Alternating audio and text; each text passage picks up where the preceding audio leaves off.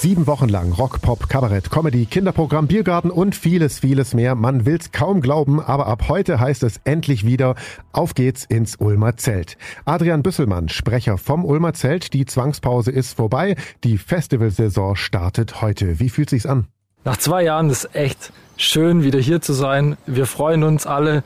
Das Team ist total motiviert. Jeder hat irgendwie so seine Sachen wieder gefunden, die er vor zweieinhalb Jahren irgendwie hinterlassen hat alle freuen sich tierisch, dass es endlich wieder losgeht, dass endlich wieder Konzerte stattfinden können, dass wir wirklich wieder hier sein dürfen in der Friedrichsau und eine schöne Zeit zusammen haben können. Und ich glaube, da freuen sich auch ganz viele andere Menschen. Was sind denn die Highlights im Ulmer Zelt 2022? Wir haben äh, Namen wie Stefanie Heinzmann, Niedeckens Bab, Pippo Polina, Kolosseum, Saga, äh, sind mit dabei, Gregor Meile, wir haben Künstlerinnen wie Leleka mit ukrainischen Wurzeln. Wir haben Martina Schwarzmann als äh, Comedian, Kabarettistin.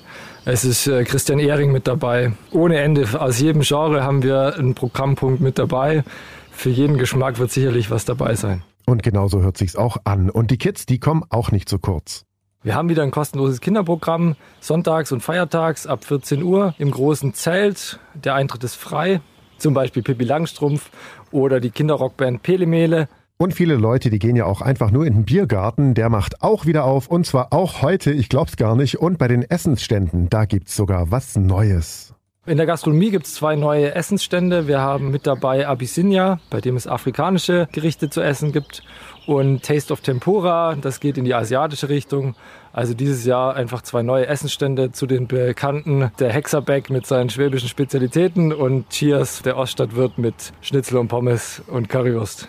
Bis wann genau wird im Ulmer Zelt gefeiert? Bis zum 2. Juli sind wir hier in der Friedrichsau. Sieben Wochen volles Programm in der Friedrichsau. Kommt vorbei, genießt unseren Biergarten, erlebt tolle Konzerte, habt einfach eine schöne Zeit im Kultursommer 2022 im Ulmer Zelt in der Ulmer Friedrichsau. Danke Adrian Büsselmann, Sprecher vom Ulmer Zelt. Los geht's also heute Abend mit dem italienischen Liedermacher Pippo Polina. Alle Infos auf donau3fm.de wie immer.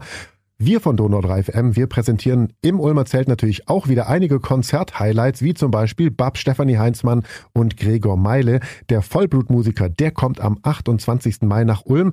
Ans Ulmer Zelt hat Gregor Meile auch noch gute Erinnerungen. Ulmer Zelt ist ja ganz bekannt, ist einfach eine ganz tolle Kulturinstitution und da ist ein ganz tolles Team dahinter. Dann nachher gibt's dann noch Lagerfeuer und so weiter. Also wirklich total nett und bemüht und alles. Und es war ein Mega-Konzert. Ich weiß, dass es schweineheiß war, das habe ich noch in Erinnerung. Ist schon eine Weile her.